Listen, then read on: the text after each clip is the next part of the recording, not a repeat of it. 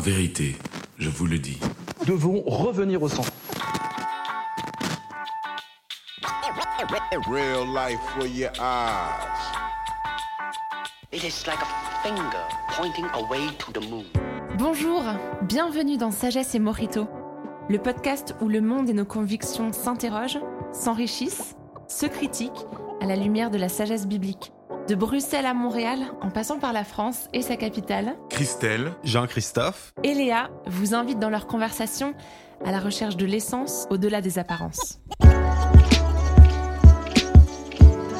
JC, bonjour, bienvenue dans ce Bonjour. nouvel épisode. Bonjour Léa, ça va On fait jamais ça, on se dit Ouais, jamais non. bonjour au début d'un épisode, mais pourtant, hein Bonjour à vous deux et à nos auditeurs qui nous écoutent. Alors, il paraît que euh, Jean-Christophe est en train de rédiger un article sur le journalisme et sur l'enjeu de la pratique journalistique aujourd'hui. Et d'ailleurs, il se trouve qu'à la fin du mois, on aura un épisode de Sagesse et Morito avec des journalistes qui pourront répondre à nos questions sur la pratique du métier. Mais en préparation à cet épisode et peut-être à vos propres questions sur euh, ce que vous lisez dans les journaux, euh, sur les médias, etc.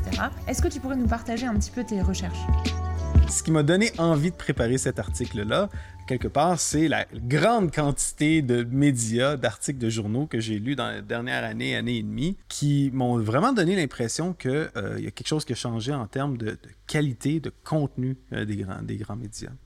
Euh, ensuite, je réalise que, euh, à travers mes recherches, que les 20 dernières années ont été vraiment transformatrices. Le contexte euh, euh, dans lequel les grands médias évoluent s'est transformé radicalement. Puis, on est en train d'assister en ce moment même à une transformation en profondeur, une restructuration de la manière dont on produit et on consomme l'information. Donc, c'est un peu essayer de comprendre la situation actuelle, regarder en arrière qu'est-ce qui s'est passé, puis regarder dans l'avenir, dire ben, où est-ce qu'on s'en va avec tout ça, puis quelle est la place du journalisme classique, puis quelle est notre place à nous aussi dans, ce, dans cet écosystème-là? Ok. Ok, donc ton premier point, JC, ce serait de dire on a gagné en quantité, mais on a perdu en qualité. Est-ce que tu voudrais bien euh, élaborer et puis penser peut-être à, à tous nos auditeurs Mhm. et auditrices qui, qui sont journalistes ou, ou en études de journalisme et peut-être euh, euh, voilà, penser à eux en partageant euh, ces pensées? Je pense à l'âge d'or du journalisme. Souvent, on pense, euh, en tout cas en Amérique, on pense au Watergate, l'histoire du Watergate. Donc, c'était une longue enquête journalistique qui a euh, révélé que euh, le président Nixon espionnait le Parti démocrate. Et donc, c'est comme une longue enquête, le fruit de travail journalistique qui a, qui a- qui a- qui a, dans le fait, renversé un président. Watergate. Le Watergate. Donc, chaque fois que vous entendez là, le Macron Gate, le Sarko Gate, le quelque chose Gate, Ouais. mais c'est toujours en Ça rapport à cet hôtel-là dans lequel euh, le- il y avait des micros qui avaient été placés, le Watergate. Donc, c'est dire à quel point ça a été marquant.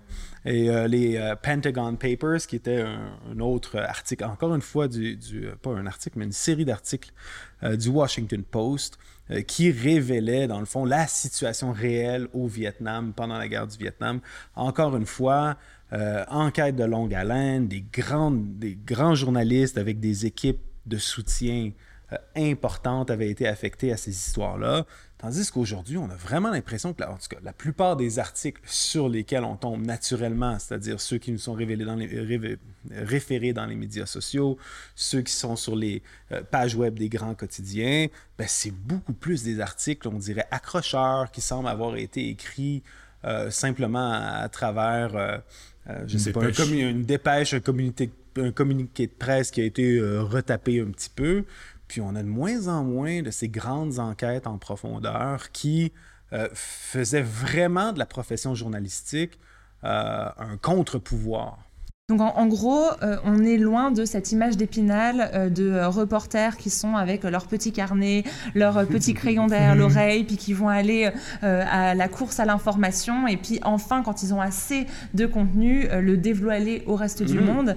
C'est- un peu ça, c'est la mort de ce mythe du On- journaliste. Ouais, ben, on est loin de ça. On, même certains, certains rapports de. de- de- j'ai par, par exemple un rapport de Reuters, qui est une grande agence euh, journalistique internationale. Reuters. Reuters, euh, qui, qui affirme justement que ce, ce genre de travail sur le terrain, de plus avec la COVID, euh, est beaucoup moins important que, que dans le passé. Aujourd'hui, être journaliste, principalement, c'est d'être assis à son bureau devant son ordinateur, puis consulter Internet ou consulter des gens par téléphone.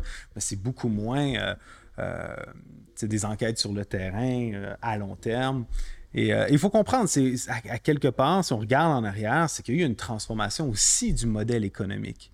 Euh, Oui, c'est- pas simplement euh, le, le problème de la poule aux œufs d'or. Là. Je sais pas si vous vous souvenez ce- ce- ce- ce- ce- cette histoire-là où euh, quelqu'un avait une poule qui pondait des œufs d'or, puis euh, voulait de plus en plus d'œufs d'or, puis finalement la poule est morte. Donc c'est pas, c'est pas, pas simplement une histoire de, Je de- vois pas du tout le rapport. dans le fond, dans le fond, c'est pas simplement l'histoire de euh, grands conglomérats médiatiques qui se sont dit Hey, comment est-ce qu'on pourrait faire plus d'argent en dépensant moins? Ben, On va baisser dans la qualité, Ah baisser oui. dans la qualité, baisser dans la qualité.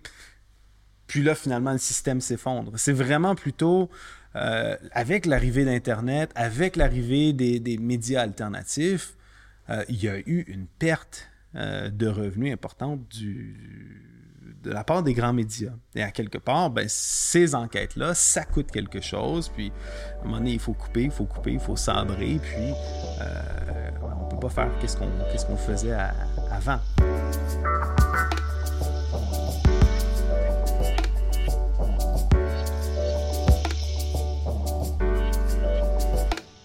En fait, des grandes enquêtes, euh, tu, tu disais donc Watergate et des trucs comme ça, euh, c'était vraiment genre illustre par le passé.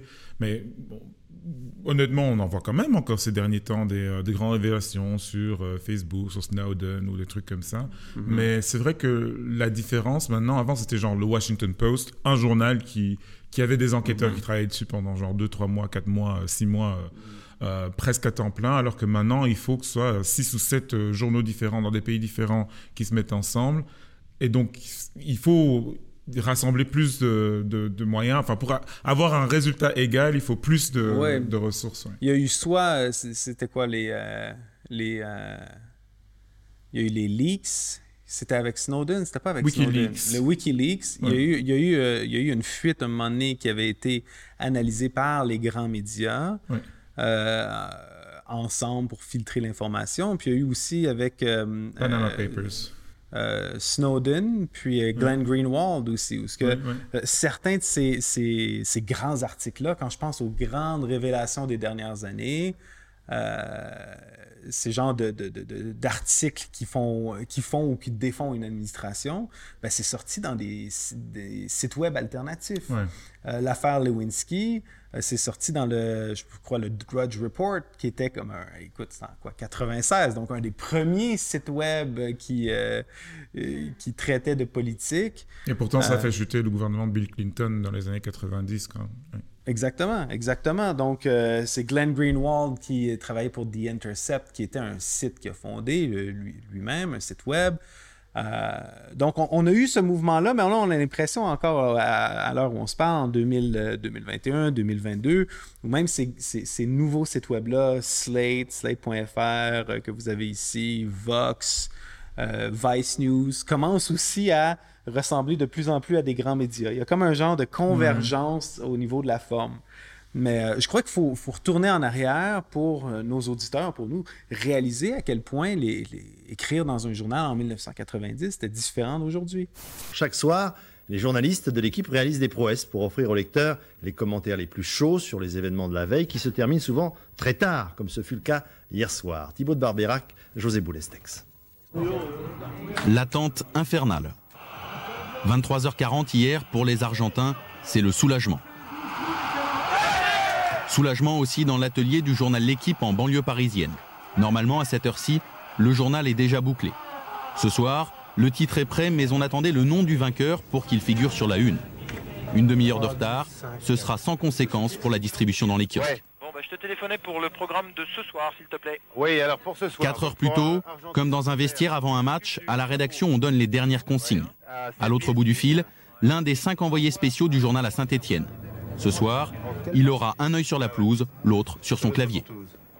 Ça veut dire qu'un match à 21h, quasiment à part euh, le premier quart d'heure de chaque mi-temps où on peut avoir un œil assez, assez pointu, euh, il est clair qu'à un moment donné, il faut qu'on rentre dans, dans l'ordinateur et euh, on suit beaucoup les matchs à l'oreille. Et puisque les envoyés spéciaux écrivent pendant le match, à Paris, une trentaine de journalistes relisent leurs articles et vérifient qu'il n'y ait ni erreur ni oubli. Des journalistes passionnés de foot qui vivent la Coupe du Monde dans un bureau. Pour l'événement, les effectifs de la rubrique football ont été triplés. Ils sont 75. Chaque jour, ils écrivent l'équivalent d'un livre de poche de 150 pages. En 1990, quand un journaliste écrivait pour un journal, il y avait un journal en papier qui était imprimé. hein. Il y avait un journal physique. Ça prenait des grandes presses, une grande imprimerie. Euh, L'impression pouvait commencer au, en fait, devait commencer au milieu de la nuit, et ces journaux-là étaient physiquement emballés, envoyés dans des camions, puis distribués à travers un réseau extraordinaire de, de camelots. Euh, je sais que le Journal de Montréal était imprimé à Montréal et publié en Floride, donc il y avait des copies Wow. qui, s- qui s'en allaient en Floride tous les jours. Euh, c'est pas n'importe qui qui pouvait écrire dans un journal. Puis avoir un journal, c'était pas simplement avoir quelques journalistes et des deux, trois ordinateurs. C'était, euh, c'était une entreprise énorme. J'ai l'impression quand tu parles des années 90, tu évoques, je sais pas moi, le monde antique, quelque chose Oui. duquel j'ai une vague nostalgie, mais qui, qui n'existe plus. Pourtant, euh, j'étais là hein, dans les années 90.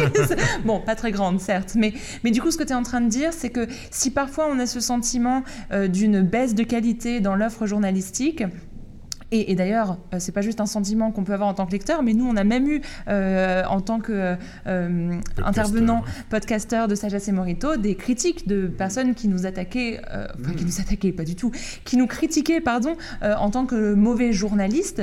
Euh, donc, donc voilà, euh, c'est c'est dans les deux sens, mais. mais, mais, Ah, mais même des abrutis comme nous peuvent passer pour des journalistes aujourd'hui. Incroyable. et on ne l'est pas, et c'est pas du tout ce qu'on prétend faire, bien sûr. Mais en tout cas, c'est pas euh, que les journalistes sont moins bons ou que oh là Non, là, non, non, euh, non, quelle non. horreur ce que font les journalistes aujourd'hui. C'est plutôt de dire euh, on, on- on- les conditions euh, économiques Exactement. et euh, notre société a changé, donc on peut plus s'attendre au même style, mais on, on a encore peut-être ce, ce fantasme de quelque chose qui ressemble encore à ce qu'il y avait avant. Mais je veux quand même ajouter quand même une dimension à ce débat parce que en, en réalité, euh, alors je sais pas si c'est juste moi hein, ou, ou ce que mes, euh, mes réseaux euh, sociaux me, me proposent, mais je vois quand même une, une sorte de montée depuis un an, deux ans, de, de virulence quand même assez forte à l'égard des, des journalistes. on utilise des, enfin, des colibets même parfois pour les insulter, je- Ouais, que ouais, je vais pas répéter ici, qui sont quand même assez, assez, Ouais. assez triste, mais qui témoigne de, du fait qu'il y a beaucoup de gens dans la population moyenne ou des gens qui sont, comment dire, c'est important pour eux d'avoir des bonnes informations, tu vois. Mhm, et mhm. euh, n'étant pas journalistes, juste des gens qui consomment de l'info et qui se rendent compte que ben, ce qui leur est servi, en fait, c'est c'est juste euh, pas bon ou- et qui donc commencent à Ou qui se sentent manipulés. Ou, euh, Ouais, c'est ça. Donc, ils, ils commencent à remettre en cause les, les intentions, en fait, de- des gens qui écrivent en se disant, ben, est-ce qu'ils ont vraiment de l'intégrité? Est-ce qu'ils osent aller contre les intérêts financiers ou, ou euh, échapper aux contraintes euh, de, de, de leurs journaux Mhm. Pourquoi est-ce qu'on n'entend pas plus de voix indépendantes?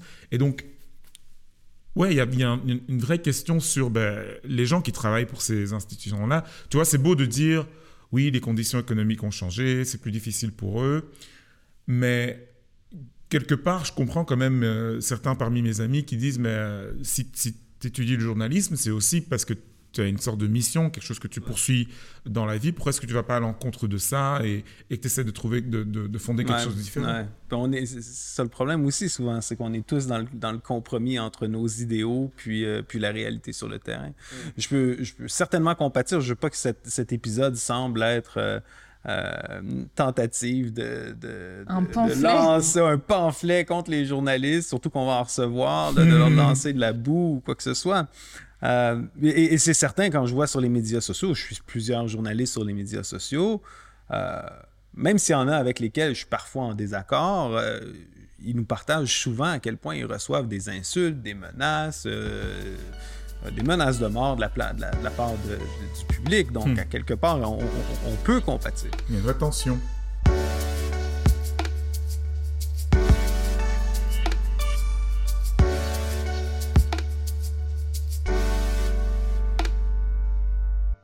certains chroniqueurs que je suis simplement pour m'assurer de ne pas avoir la même opinion qu'eux, parce qu'ils sont des, des phares euh, qui, qui- qui nous éloignent des récifs.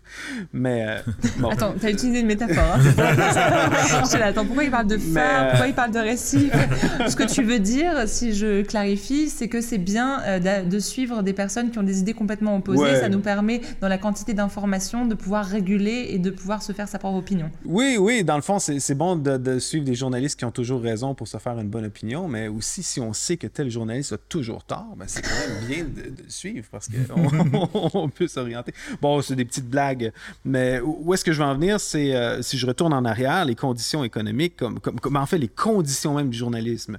Bon, euh, perte de revenus, on pense, euh, dans, dans le creux de la crise, les, les grands médias ont perdu à peu près 90 de leurs revenus. Donc, vous pouvez imaginer en termes de coupure, qu'est-ce que ça implique? Euh, beaucoup des grands journaux, je ne sais pas chez vous, mais chez nous, par exemple, la presse, qui a été euh, le plus vieux quotidien français d'Amérique, euh, a plus de version papier aujourd'hui. Ah ouais. Euh, donc, plusieurs des grands médias ont juste simplement abandonné l'imprimerie. Mais quand tu es un site web, euh, bon, t'as beau être le plus vieux site, euh, le plus vieux euh, journal en Amérique, ben. euh. Il y avait une barrière à l'entrée de, de- de médias alternatifs. Je veux dire, les autres n'avaient pas les imprimeries, n'avaient pas les réseaux de distribution. Aujourd'hui, tu joues euh, un peu plus au coude à coude. Ben, dans le fond, en 1990, moi, je ne pouvais pas me partir un journal. Si je voulais me partir un journal, il fallait que j'aille des amis milliardaires qui étaient prêts à me financer une presse. Puis là, je pouvais rentrer en compétition avec la presse. Mais là, eux, ils ont leur réseau de distribution et tout. Aujourd'hui, quand la presse a- a simplement un site web puis une application, ben écoute, euh, je suis capable de me partir un site web puis une application. Hmm. Euh, on pourrait se partir un journal à, à- à quelque part. Bon, c'est sûr, il y a d'autres contraintes. il y a d'autres- c'est c'est pas si simple que ça. Bon, Mais s'il je veux dire, des ça aurait été- investisseurs, s'il y a Le des investisseurs qui nous écoutent, Oui, c'est ça. petit journal, Sagesse et Morito. Mais ça aurait été presque impensable. Je veux dire, ça aurait été quelque chose qu'il aurait fallu imprimer nous-mêmes puis distribuer nous-mêmes à une certaine Mm. époque. Euh, aussi la qualité du lecteur. À quelque part, euh, le lecteur est de plus en plus habitué aux médias sociaux, euh, sa capacité d'attention. Le lecteur, euh, j'ai lu un commentaire là-dessus, c'est que nos- les, lecteurs, les, les lecteurs sont devenus des auditeurs ou des spectateurs. Hmm. Dans le sens que euh, avant, on pouvait avoir un lectorat qui était capable de lire un article de, Mm. de, je sais pas moi, 5000 mots. Maintenant, on va voir une vidéo euh, de deux minutes. On veut voir, un- même même sur le site web de la presse, j'ai comme un, un, un petit vidéo des fois qui Oh. me résume l'article en dessous, comme si Ah, j'étais un abruti illettré. Mais, mais, mais euh, c'est ça. Mais c'est où- comme ça que va le monde, finalement. Faut Ouais, aller ouais. plus vite, on aime les images, on aime les couleurs, on aime que ça défile. où, où il y a certains chroniqueurs, euh, je pense à, par exemple, Mathieu Bock-Côté, qui écrit euh, à la fois dans le Journal de Montréal puis dans le Figaro. Ben, quand il écrit dans le Journal de Montréal, écoute, je sais même pas si c'est 300 mots, euh, il y a à peine le début d'une idée. Tu ah, le sujet est intéressant, il commence à lire, mais c'est l'introduction d'une introduction d'une introduction. Quand il écrit dans le Figaro, ben, c'est beaucoup plus complet. Donc, il y a aussi ça. Tu vois que les journalistes, à quelque part, ben, Il y a ils ont ce feedback. Ah, ben, avec l'Internet, c'est que tu as ce feedback automatique. C'est, hey, cet article en profondeur que tu as écrit puis qui t'a pris, euh, je sais pas moi, 40 heures à préparer, ben, il est beaucoup moins populaire que cet article choquant qui t'a pris 15 minutes à préparer sur le coin de ton bureau, puis ton éditeur est content par rapport à cette- euh, cet article-là. Donc, c'est difficile même pour un journaliste d'arriver puis de dire non, mais moi, j'ai, je, je- je- tu ma mission d'informer me force à faire plus de travail pour moins de reconnaissance, moins de, de, récompense. Donc, tu es en train de dire qu'un des enjeux du journalisme aujourd'hui, ce serait peut-être de dévier de la volonté d'informer, mais d'être plus dans la volonté de euh, divertir ou euh, choquer ou faire le buzz? C'est- C'est la tension que vient avec Internet. Parce que on, on a une réponse, même nous autres avec nos podcasts, je veux dire, on a une réponse directe. C'est sûr qu'on on les fait quelques semaines, quelques mois d'avance, mais tu as une réponse directe. Il pourrait avoir une tentation pour nous, par exemple. euh, Tu sais, je pense à, à l'entrevue qu'on a fait avec euh, Josué Mfopou, Mhm. qui, est, qui est un chercheur euh, Pfizer. Puis pour nous, ce qui nous intéressait par rapport à, par rapport à lui, c'était son, son parcours euh, euh, du Cameroun jusqu'en Belgique, puis comment est-ce qu'il euh, il met sa foi en jeu avec sa science, la profession et tout. Mais on voit que ça, ça, ça, ça a marché sur YouTube parce qu'on est tombé finalement dans euh, les gens de... de, de, de de- on- je- pense qu'il y a des conspirationnistes qui ont mis la main sur le vidéo, puis ça a été le vidéo le plus populaire que, de Sagesse et Mojito. Il y aurait une tentation pour nous de dire Ah, OK, attends, mais ça, ça marche. Comment est-ce qu'on fait pour, pour jouer sur les cordes conspirationnistes? Comment est-ce qu'on fait pour provoquer cet auditoire-là? Traire la vache à lait, quoi. ouais. Euh, de, de faire un, notre prochain épisode, c'est euh, le vaccin. euh, Est-ce que le vaccin va tous nous tuer? Je veux dire, c'est sûr qu'on aurait plus de, de, de, de, clics. euh, en, ayant un, un titre choquant qu'en ayant quelque chose où on essaye d'aller en profondeur, où on essaye de traiter de sujets. En fait, c'est ce qu'on essaye de faire à Sagesse et Mojito, mesdames et messieurs.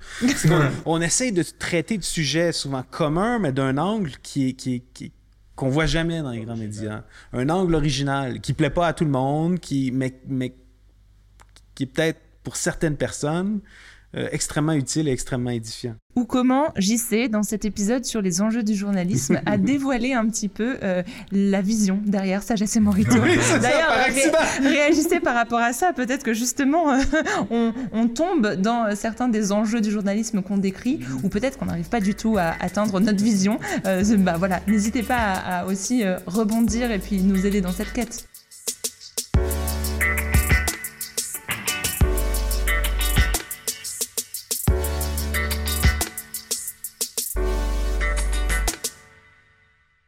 Tu as décrit une, une situation qui, qui est problématique, c'est-à-dire qu'il y a des gens, enfin des, des journalistes, il y en a littéralement il y en a des milliers, et je sais, euh, pour en connaître quelques-uns, que parfois c'est vraiment dur, tu rames, quoi, tu rames pour euh, te faire rémunérer, pour que tes articles soient lus, parfois tu, tu, tu rédiges quelque chose, et puis après, ça doit passer à la rédaction, donc tu as ton, ton, ton rédacteur qui transforme ce que tu as écrit, et puis Ah, mais ouais. après c'est toi qu'on blâme, pas, pas, Non, non, pas la, pas la rédaction, tu vois. Et euh, voilà, pour gagner sa vie, c'est pas c'est pas facile pour eux, mais en même temps aussi de l'autre côté, euh, les consommateurs d'informations comme toi et moi, comme les gens qui nous écoutent, ben il y a beaucoup de gens qui sont insatisfaits de ce qu'ils lisent et de ce qu'ils reçoivent, et, donc c'est un petit peu une situation euh, perdant-perdant. Je- bon, une, une des questions, Ouais. c'est qui est-ce qui gagne dans cette affaire, parce que si ça, si ça existe, c'est qu'il y a des gens qui gagnent dans cette affaire. Et une autre question, ben, c'est comment est-ce qu'on peut euh, y remédier et comment est-ce qu'on peut, com- comment est-ce que moi, en tant que voilà, Christelle, je peux saisir ma responsabilité, le- ma façon de consommer de l'information ou ma façon de considérer les journalistes pour améliorer cette situation. Mhm. euh. Et, c'est là, je pense, qu'on qu'on assiste à cette transformation, ou en tout cas, j'ai- des hypothèses que je vais partager dans, dans cet article, mais certaines hypothèses par rapport à, à- à- où est-ce qu'il y a des pistes de solutions, où est-ce qu'il y a des pistes de sortie. Puis, euh, euh, par exemple, un phénomène qu'on voit depuis, euh, depuis les derniers mois, c'est le phénomène Substack. C'est-à-dire que certains journalistes, souvent ce sont des journalistes établis, mais parfois ce sont des gens qui, qui, seraient des blogueurs, qui ont, qui ont un, un angle particulier ou un intérêt particulier, qui se partent, dans le fond, un, un Substack, qui est comme une lettre de nouvelles, mais à laquelle tu peux euh, tu peux t'abonner pour un, montant minime de 2 ou 3 dollars. Donc une fraction du prix de ce qu'aurait coûté un journal en 1995, mais euh, si tu as assez de lecteurs, ben c'est possible euh, ben, pour les journalistes qui, qui sont déjà établis de gagner beaucoup plus que ce qu'ils feraient même au New York Times, mais pour, pour d'autres, d'avoir peut-être de consacrer une ou deux journées par semaine Un petit à, revenu, quoi. un petit revenu à, à- à des sujets particuliers. Donc, je pense par exemple à, euh, je sais pas, Barry Weiss qui était au, au, euh, au New York Times. Et non pas Barry White. Et non pas Barry White, non, non, qui a une belle voix comme la tienne. ou euh, ou euh, Mike Taibbi, qui était au, à Rolling Stone. Glenn Greenwald aussi, donc des grands, des grands noms du journalisme américain. Euh, euh, même euh, Matty, Iglesias, qui est un, qui est un journaliste qui était chez Vox, comme un journal de gauche, on n'avait pas l'impression qu'il était censuré. Puis lui-même dit J'étais pas censuré à Vox, mais maintenant que j'ai mon, mon Substack, je peux traiter de sujets qui intéressent moins, qui, sont moins grand public. C'est-à-dire qu'on a de plus en plus de journalistes qui quittent des grands médias. pour un modèle, dans le fond, qui est, qui est comme une, une lettre de nouvelles payante. Tu t'abonnes aux journalistes. Donc, au lieu de payer 35 dollars par mois pour un journal avec euh, le cahier des sports que tu lis jamais, puis euh, le cahier économique que tu lis tout le temps, ben, tu paies 2 dollars pour euh, tel journaliste qui, qui s'intéresse à, à la politique étrangère. Euh, trois autres dollars pour tel autre, euh, tel autre journaliste ou tel autre commentateur qui, lui, s'intéresse à la question de la beauté, de l'architecture ou euh, du mode de vie, euh, je sais pas moi, de tel ou tel mode de vie. Et, et- et finalement, tu finis par avoir euh, euh, un journal fait presque sur mesure pour Mmh, toi, ok. mais où, euh, vu qu'il n'y a plus d'intermédiaires, presque plus d'intermédiaire entre toi et le journaliste. Mais le journaliste est capable de vivre, de se consacrer à, son art, euh, avec moins de contraintes, mais euh, ben, d'une manière qui te sert. C'est certain, certains vont dire Ouais, mais là, il n'y a plus d'éditeurs, c'est dangereux parce que. Mais les gens aujourd'hui, avec Internet, sont habitués à plus avoir d'éditeurs. Donc, on est passé d'une. Ce que Marshall McLuhan, le, commentateur des, communications, je sais que je me répète ici, mais on est passé d'une culture d'agriculture où ce que tu dis, bon, ben ça, c'est ton champ, c'est là que tu vas aller cueillir ton information, puis tu sais où la trouver, à une culture de chasseur-cueilleur, c'est-à-dire on ramasse plein de petites informations partout. Euh, il y en a 80% qu'il faut filtrer, qu'il ne faut pas manger parce que c'est de la mhm. mauvaise information, c'est de moins de qualité, mais il y a un 20% qu'on est euh, qu'on est habitué à, identifier. Bon, bah, vous y penserez la prochaine fois que vous scrollez sur vos réseaux sociaux ou que vous choisissez vos épisodes de podcast. Chers auditeurs, chères auditrices, vous êtes des chasseurs-cueilleurs. Oui. Mais sinon, là, voilà, on, développe un petit peu, euh, grâce à JC, euh, les, les enjeux du journalisme et de l'information aujourd'hui. Comme on disait en début d'épisode, on aura la chance d'avoir très bientôt avec nous des journalistes qui nous parleront de leur propre expérience. En attendant, voilà, nous on est euh, Sagesse et Morito, podcast euh, produit par imagodei.fr, un, mini-média s'il en est. On vous invite aussi à vous inscrire à la newsletter euh, de imagodei.fr, à suivre nos articles, nos podcasts, et puis à construire avec nous ce futur de l'info et du journalisme.